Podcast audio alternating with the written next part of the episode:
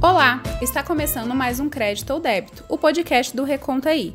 Eu sou Tarsila Braga e comigo está a minha colega Renata Vilela. Tudo bem, Renata? Olá, Tarsila. É muito bom estar com você virtualmente, mesmo longe da nossa bancada. Nós conversamos com a economista e ex-ministra do Desenvolvimento Social e Combate à Fome, Tereza Campelo, sobre as medidas que precisam ser tomadas para proteger os brasileiros mais carentes dessa pandemia do coronavírus. E eu queria começar perguntando, ministra, o coronavírus ele já está se espalhando rapidamente pelo Brasil. Qual a sua opinião sobre a forma como o governo brasileiro vem lidando com essa crise? É, primeiro, agradecer a oportunidade é, de falar com vocês do Reconta aí. Eu acho que todos temos que estar é, empenhados e é, determinados a tentar contribuir e ajudar. Acho que é uma situação, nós estamos vivendo uma situação é, de uma crise gravíssima. E eu acho que a grande questão que é importante é, começar falando dela é que eu acho que o, o, governo vem subestimando o tamanho dessa crise. De certa forma, a gente pode dizer que a gente está vivendo uma crise que junta a crise de 1918, 19 com a, a gripe espanhola, a cri, o crack de 1929 e a crise de 2008. E no caso do Brasil, tudo isso agravado por uma crise ainda política institucional. É, eu acho que o governo, como eu disse, está subestimando o tamanho da crise. É urgentíssimo que a gente passe a agir né, com, com medidas proporcionais ao tamanho da crise e pare de agir tentando usar a crise para apoiar suas próprias medidas, como o governo vem fazendo, como no caso de tentar aprovar as reformas e assim por diante. Bom, então esse eu acho que é um primeiro aspecto. A segunda questão que eu acho que é importante é que o que a gente já está vendo no Brasil é que a curva né, do, do, do, crescimento, do número de casos e de, da forma como ele vem se espalhando, né, a, a, o vírus vem se espalhando no Brasil, é muito similar ao dos, dos outros pra, países. E o Brasil tem uma vantagem enorme, que ele vai enfrentar essa crise dois meses depois que os outros países já começaram a viver a crise. Então, nesse caso, nós temos uma vantagem, nós estamos dois meses atrasados, temos uma vantagem, a gente pode olhar o que os outros países fizeram, analisar o que esses países fizeram, eh, o que erraram, o que acertaram. Nós temos experiências completamente diferentes. A experiência da China é uma, de Taiwan é outra, da Coreia é outra, do Japão, da Itália, agora Espanha, Alemanha. Os países estão tomando medidas e eh, diferentes, muitas parecidas. A gente pode olhar e decidir o que fazer. Nós tínhamos tempo para fazer isso, tempo suficiente, não para evitar o vírus, mas para se antecipar e garantir que a população sofresse muito menos e que a gente pudesse não ter um pico de crise como aparentemente nós, infelizmente, vamos ter no Brasil. Então, acho que a primeira grande questão, o Brasil perdeu uma oportunidade e desperdiçou um tempo é precioso. A segunda questão, que eu acho que o governo está errando muito ao não apostar numa arma poderosíssima, que é o Brasil ter um sistema único de saúde, um sistema que, por mais que a gente saiba que ele ainda precisa de muito reforço, tem problemas, é um sistema que funciona no Brasil todo, está conectado, está interligado com todos os estados, com 5.570 municípios, com toda a rede de vigilância no país. Então, nós temos também esta vantagem excepcional que precisa ser fortalecida neste momento. É, e o que a gente está vendo é o governo, mesmo com todo esse arsenal que é o SUS, com a capacidade de resposta fantástica, com profissionais de primeira linha, que poderiam já estar atuando, que tem conselhos a dar para o governo, que tem experiência em um conjunto enorme de, de situações, e o governo não consegue apostar no SUS. Então, a gente viu medida recente tirando, não, nós vamos dar 5 bilhões para o SUS, tirando do próprio SUS. Esse, esse tipo de atitude é inaceitável no momento gravíssimo de crise. A terceira grande questão é que o Brasil viveu recentemente uma crise grande, também epidemiológica, que foi com o vírus da Zika. Lógico que eu não estou nem comparando, porque são duas situações completamente diferentes, e a situação do, do coronavírus vírus é gravíssima, muito, né? exponencialmente mais grave que a do Zika vírus, mas aquele era um vírus desconhecido.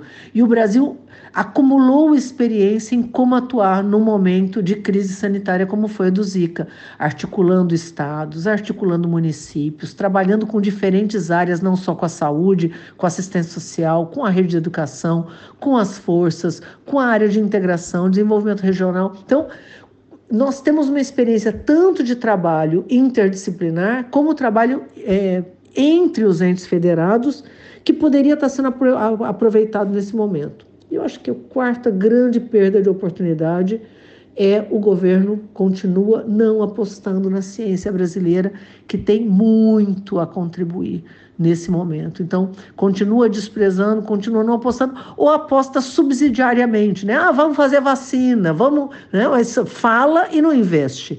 Não existe retorno nem de curto prazo, nem de médio, nem de longo prazo, como é na ciência, sem um investimento pesado.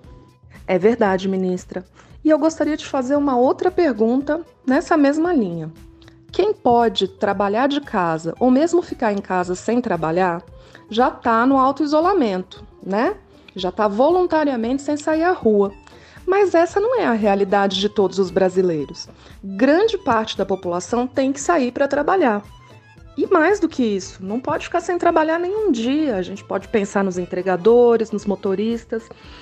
O que a senhora pensa sobre essa população e o que deveria ser feito para lidar com essa situação? Bom, este é um dos pontos eh, mais frágeis na estratégia, ou melhor, na falta de estratégia do governo federal. É está dando respostas muitas vezes que não é, têm relação com a maioria da população brasileira. Então, alguns dos conselhos que estão sendo assim muito divulgados, né, use álcool gel, lave a mão várias vezes ao dia, né, é, isole os seus idosos, ela não se relaciona com a realidade da população brasileira a, a, grande maioria da população brasileira pobre, vivendo em favela, vivendo em comunidades, vivendo em grandes aglomerados urbanos, como nós temos nas grandes cidades, muitas vezes em casas pequenas, com um cômodo, com dois cômodos, onde estão misturados os idosos com os mais jovens. Então, é, é, nós temos que imediatamente tomar é, algumas medidas para orientar esta população. Agora, tem uma medida que é fundamental. É, essa, essa proposta de se auto-isolar ou evitar o convívio social, evitar sair na rua, ela pode funcionar para aquela família que tem uma poupança né? ou que pode trabalhar em casa, ah, trabalhe em casa, né? use o computador. Tudo isso é muito importante, tudo isso deve ser dito, tudo isso deve ser divulgado, mas nós temos que ter medidas efetivas que se relacionem com a grande maioria da população brasileira que trabalha informalmente, que não tem carteira assinada, inclusive por conta do processo de desmonte e desorganização da legislação trabalhista no Brasil, que acabou levando à precarização do trabalho e a muita gente, hoje mais de 40% dos brasileiros é, que estão trabalhando estão, estão trabalhando de forma precária, ou seja, sem a segurança de estar na rede de proteção do trabalho que o Brasil já tinha construído. Então, é urgente que o Brasil tome medidas para sustentar esta população. Qual é a principal medida, pelo que nós estamos vendo em todos os países do mundo que tem conseguido enfrentar o vírus com sucesso? é garantir que a população fique em casa. Nós temos que orientar que a população fique em casa e garantir que isso possa ser efetivo. Isso não é efetivo para uma família pobre. Não adianta eu dizer para essa família ficar em casa. Ela não vai poder ficar em casa. A, a, a diarista né, o pipoqueiro, aquele que trabalha por conta própria, né, o conjunto dos brasileiros que faz bico, que trabalha na construção civil, ele vai acabar tendo que trabalhar. Né? Então ele vai trabalhar, ele vai pegar o metrô, ele vai pegar o ônibus, ele vai contaminar as outras pessoas, ele vai se contaminar, voltar para casa, contaminar a sua família. Então, para evitar, é uma questão de segurança pública, uma questão de, uma questão de crise sanitária manter essa população em casa. Só tem uma forma de manter essa população em casa, pagando para que ela fique em casa. Ela não tem uma poupança como a classe média, como a classe média alta, como os ricos têm uma poupança e podem ficar é, um tempo sem trabalhar. Ela não pode ficar um tempo sem trabalhar. Ela não tem poupança nenhuma. Ela precisa receber um recurso para poder ficar em casa, para alimentar a sua família. É uma questão de segurança alimentar da família. Então, nós temos que garantir que essa família receba pelo menos um salário mínimo. É a mesma coisa que nós pensamos. Quando, quando um desempregado ganha o seguro-desemprego, esta família tem que ganhar um seguro-desemprego, um tipo de seguro-desemprego. É lógico que não é seguro-desemprego, porque o seguro-desemprego é contributivo. Nós temos que criar um mecanismo legal que permita que a gente tenha um seguro social para enfrentar a emergência do, corona, do coronavírus. Quais as medidas que o governo federal já deveria ter tomado para conter o avanço da doença entre os mais pobres e, inclusive, evitar que o SUS fique ainda mais sobrecarregado? Nós temos que imediatamente ter um protocolo que oriente esta população. Então, como eu já tinha dito, medidas que a gente, que o governo federal possa propor orientando estados e municípios para uniformizar minimamente os procedimentos. Você vê que hoje alguns governos estaduais já tomaram medidas corretíssimas. Alguns municípios estão, estão tomando medidas por conta própria. Quer dizer, o governo tinha que estar orientando, essas mesmas medidas poderiam estar sendo orquestradas, né, nos, no, no, e, e, organizadas, porque tem município que não precisa tomar a mesma medida né, de, de, que ainda não tem o vírus, mas como ele se prepara para isso, isso tudo é o papel do governo federal, orquestrar o conjunto do sistema de saúde, do sistema de assistência, do sistema de educação que existem no Brasil, dos bancos públicos. Então, essa é a primeira grande questão. Não existe este esta coordenação que necessariamente tem que ser do governo federal. É, os médicos de saúde da família, por exemplo, têm muito a dizer, conhece a população pobre, teriam como sugerir medidas. Então a gente tem que ouvir os profissionais, ouvir os cientistas no Brasil e experimentar o que, que os outros países estão fazendo. O governo propôs algumas medidas que eu acho que até seguem no caminho certo, né? Disse que vai reduzir a fila. Vamos ver, estamos torcendo, porque nós temos um milhão e meio de famílias, um milhão e seiscentas mil famílias na fila do Bolsa Família, aptas e habilitadas para receber o Bolsa Família já o mês que vem. Então é só pagar certo? Então, nós, eu acho que tem que existir um movimento, isso é muito fácil de ser feito, porque essas famílias estão checadas, estão com tudo pronto, é só pagar. Né? Então, 1 milhão e 600 mil famílias, que daria aí mais de 5 milhões de pessoas, poderiam imediatamente sair dessa tragédia recebendo um complemento de renda. Agora, a grande questão que eu acho que o governo sequer conseguiu entender ainda é, é, que essa população é uma população que trabalha, ela não vive do Bolsa Família. O Bolsa Família é um complemento. Então, não adianta dizer que vai pagar o Bolsa Família. Essa família, nós queremos que essas pessoas parem de trabalhar. Então nós temos que garantir uma renda para que ela pare de trabalhar além do Bolsa Família. Então esses 200 reais que o governo federal está tá dizendo o quê? Que vai pagar o Bolsa Família, pagar mais as famílias da fila e vai pagar um valor de 200 reais para as famílias, não ficou muito claro, bem claro para quem, do cadastro único, que ainda não recebem Bolsa Família. Absolutamente insuficiente. Né? Estas 200 reais não garante que uma família de, em média, entre três e quatro pessoas, como são as famílias médias no Brasil, possam sobreviver ao longo de um mês. Mesmo que sejam 200 reais pra, pra, por, casa, por, né, para cada adulto, não vai ser suficiente. Nós temos que garantir, na minha avaliação, no mínimo um salário mínimo. Segunda questão. Nós, e, e, e, vamos lembrar que parece que é muito dinheiro, mas não é muito dinheiro. Perto do que o governo está acenando que vai pagar para os bancos, perto do que o governo já acenou que vai pagar para as companhias aéreas, perto do que o governo vem perdoando de dívidas, né? garantir que essa população sobreviva não só é uma questão de justiça, não só é uma obrigação humanitária, como é uma questão de garantir o país. Essas pessoas podendo ficar em casa é uma segurança para todos nós, para todos os brasileiros, não é somente um é uma garantia para que para ela e a sua família garantirem sua segurança é, alimentar. Segundo, o governo precisa investir no SUS.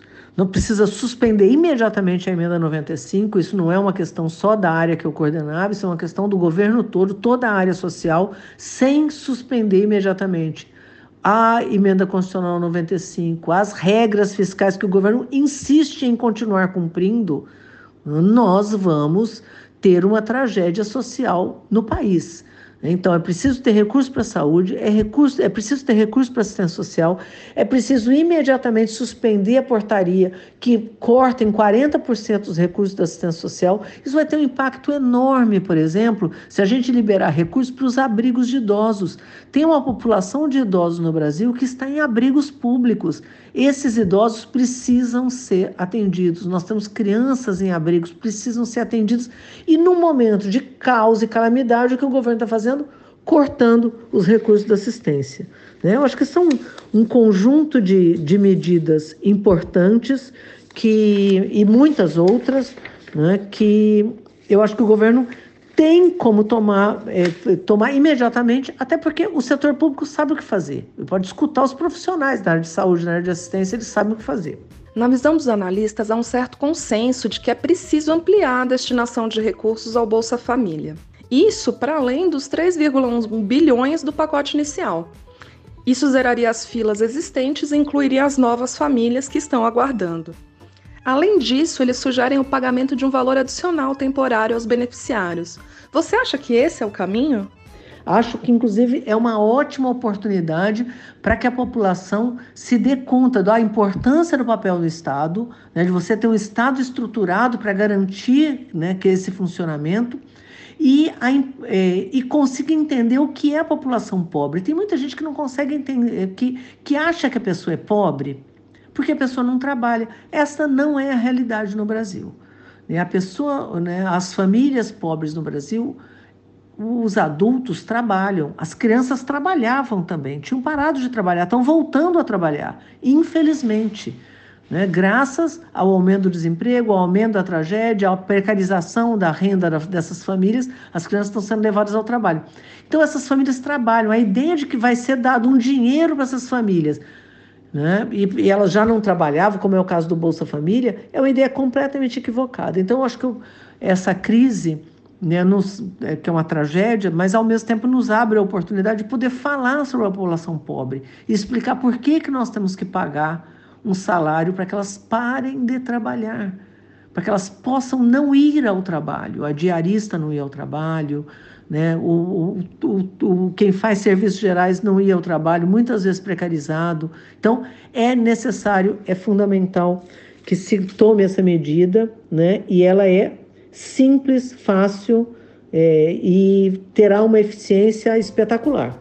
Ministra, você acha que o governo vai dar conta dessa logística de zerar a fila, incluir novas pessoas e ainda fazer o benefício chegar a todas elas? O governo o Estado brasileiro tem hoje, hoje, digo assim, com a maior tranquilidade de quem esteve à frente seis anos do, do Ministério do Desenvolvimento Social, conhece a máquina pública, conhece o sistema de saúde, conhece as estruturas públicas, conhece os estados, conhece os municípios. O Brasil é um dos poucos países do mundo que tem, que está preparado e que pode rapidamente tomar medidas com relação à população pobre. Não só incluir as 1 milhão e 600 mil famílias, como pagar imediatamente as famílias que estão no CAD único um valor de um salário mínimo, que são mais 13 milhões de famílias. Então, garantir um salário mínimo para 13 milhões de famílias do cadastro único, pagar é, incluir no, no, no, Bolsa Família 1 milhão e 600 mil famílias que estão esperando, pagar para 13 milhões de famílias que estão no cadastro único e que não estão recebendo Bolsa Família podiam receber imediatamente já esse valor e mais cadastrar o conjunto dos trabalhadores na informalidade, usando um aplicativo, como hoje se desenvolvem aplicativos rapidamente, nós temos capacidade, nós temos sistemas avançadíssimos, tanto no Ministério, no antigo Ministério do Desenvolvimento Social e Combate à Fome, né, transformado em Ministério da Cidadania.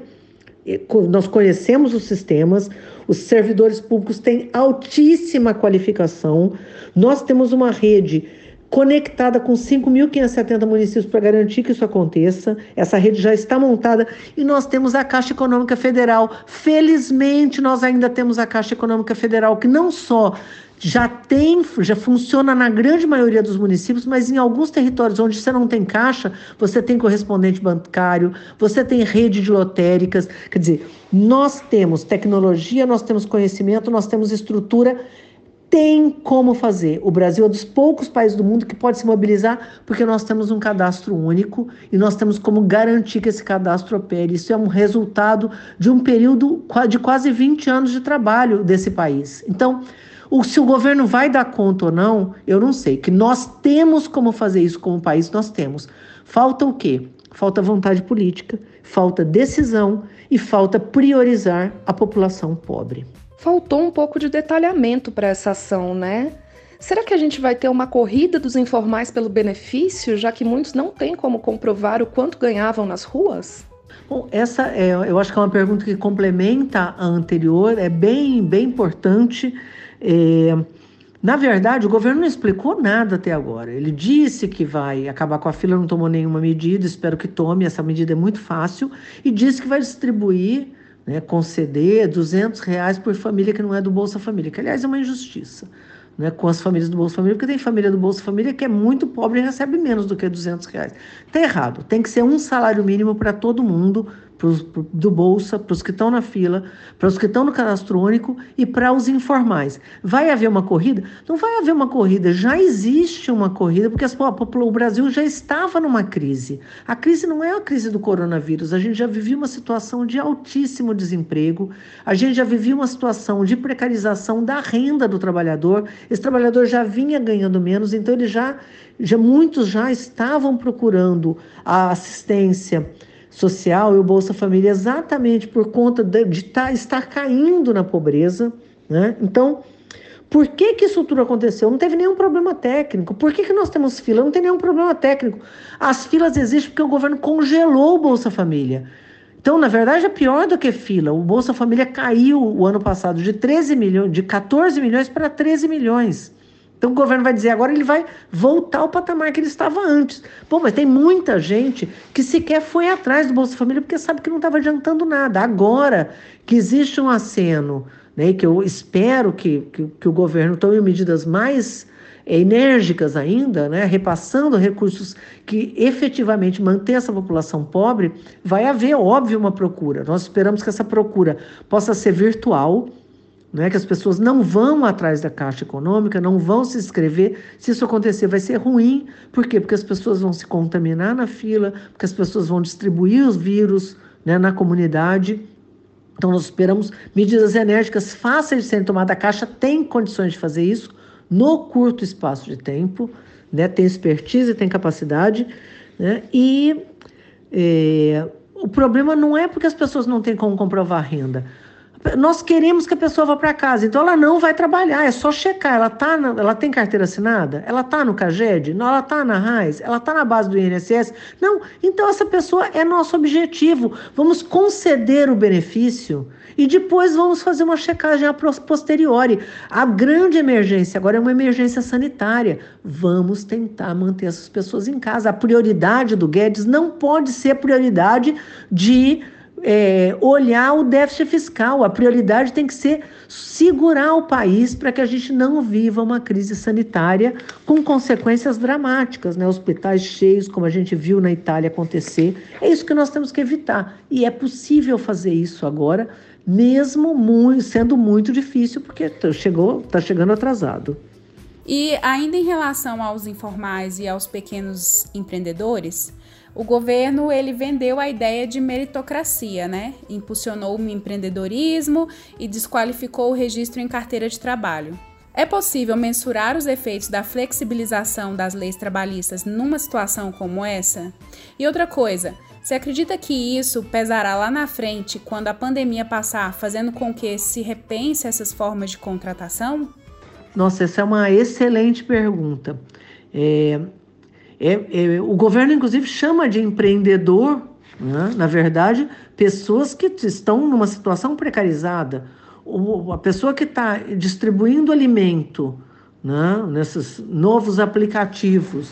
Né? Numa bicicleta, ele não é um empreendedor, ele é um trabalhador que deveria estar com a carteira assinada ou deveria estar com algum tipo de proteção, porque ele é ligado a uma, uma, uma empresa e ele, na verdade, está completamente descoberto. Qualquer acidente que aconteça com ele, ou qualquer problema, se ele tiver coronavírus, ele vai cair no, na desgraça, vai cair na extrema pobreza, na verdade, ele, sua família, os filhos e assim por diante. Então, primeiro, o governo adora chamar de empreendedor, na verdade, um trabalhador que ele é, precarizou com a destruição da legislação tra trabalhista.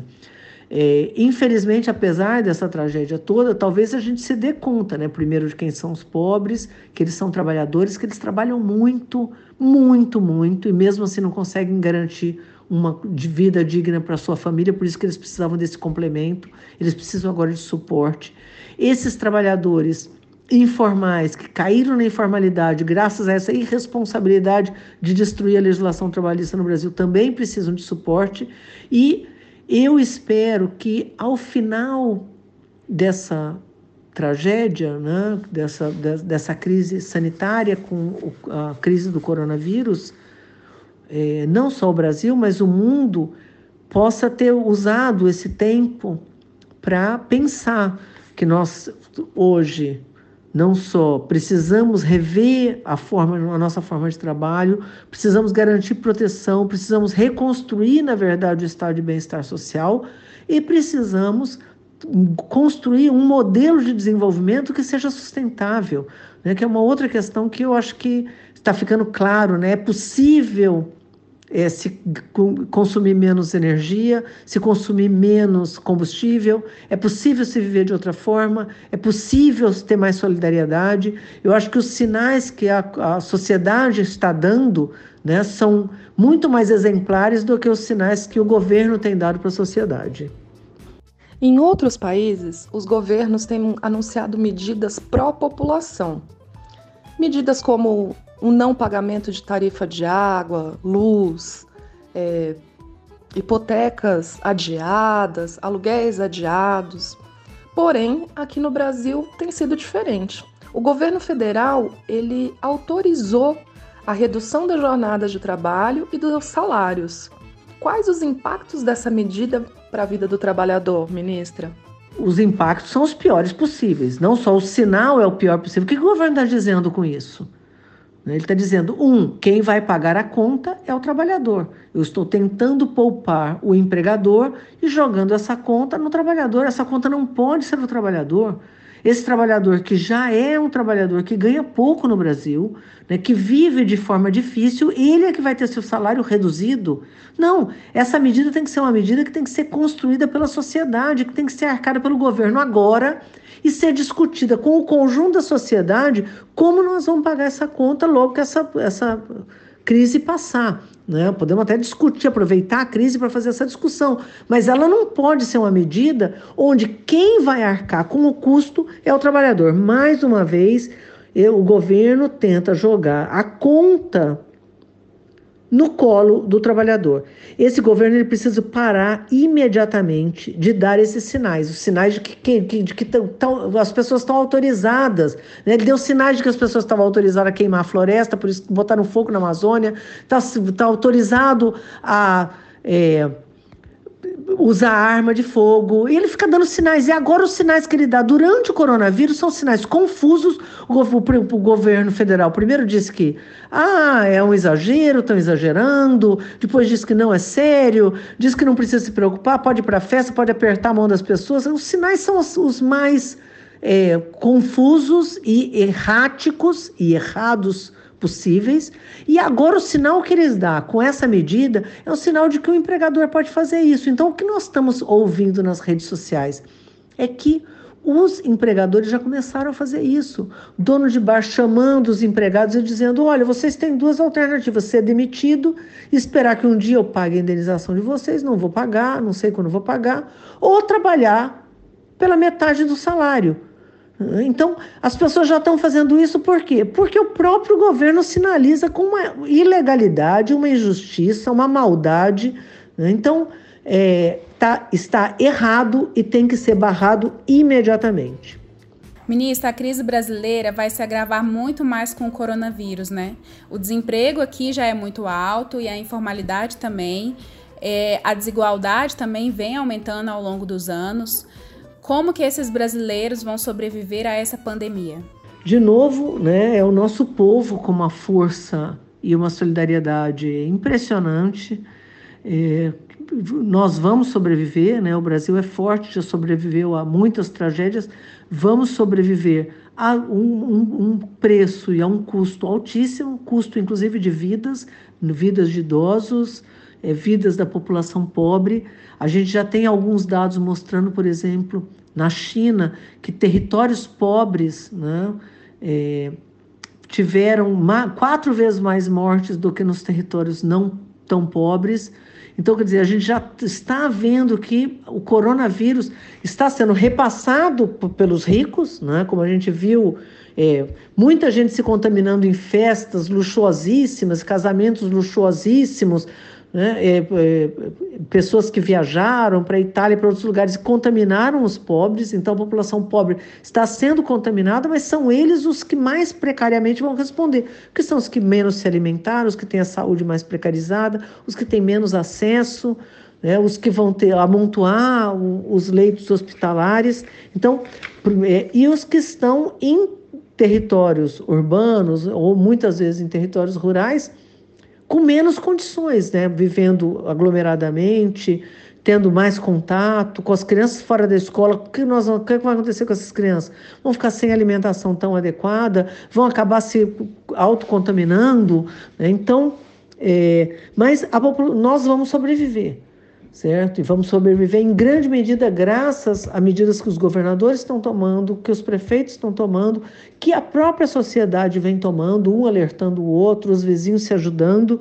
Né? Existe um, um trabalho fantástico dos trabalhadores em saúde do SUS, que eu acho que nós temos que o tempo todo elogiar, é, valorizar, porque o SUS é uma, uma potência enorme, mesmo fragilizado, e precisa do reforço e precisa do nosso apoio de solidariedade nesse momento onde são esses trabalhadores que estão vivendo na ponta e que estão mais suscetíveis, inclusive, à carga viral que, que, que, que está se, se colocando para o Brasil hoje. Então, essa solidariedade que é muito maior entre os pobres, né, ela é comovente e esse eu acho que é um momento de crise, de doença que nós temos que ter lado. E o que nós estamos vendo é que o governo federal continua do mesmo lado onde ele sempre teve, no lado de avançar nas reformas que destroem o Estado, que destroem o SUS, que tenta demitir servidores públicos. Eles continuam no mesmo lado, no meio dessa crise.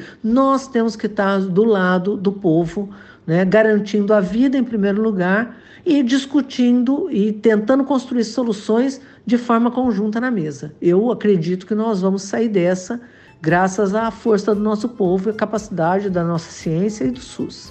Ministra, muito obrigada por participar do nosso podcast. Renata, muito obrigada por dividir esse debate aqui comigo. E você que está nos ouvindo, pode acessar o nosso site www.recontai.com.br.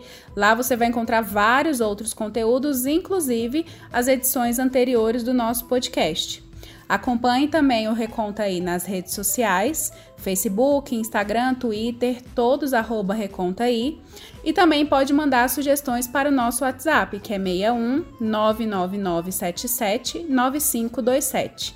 E se cadastre também para receber as notícias pelo WhatsApp. Muito obrigada e até a próxima!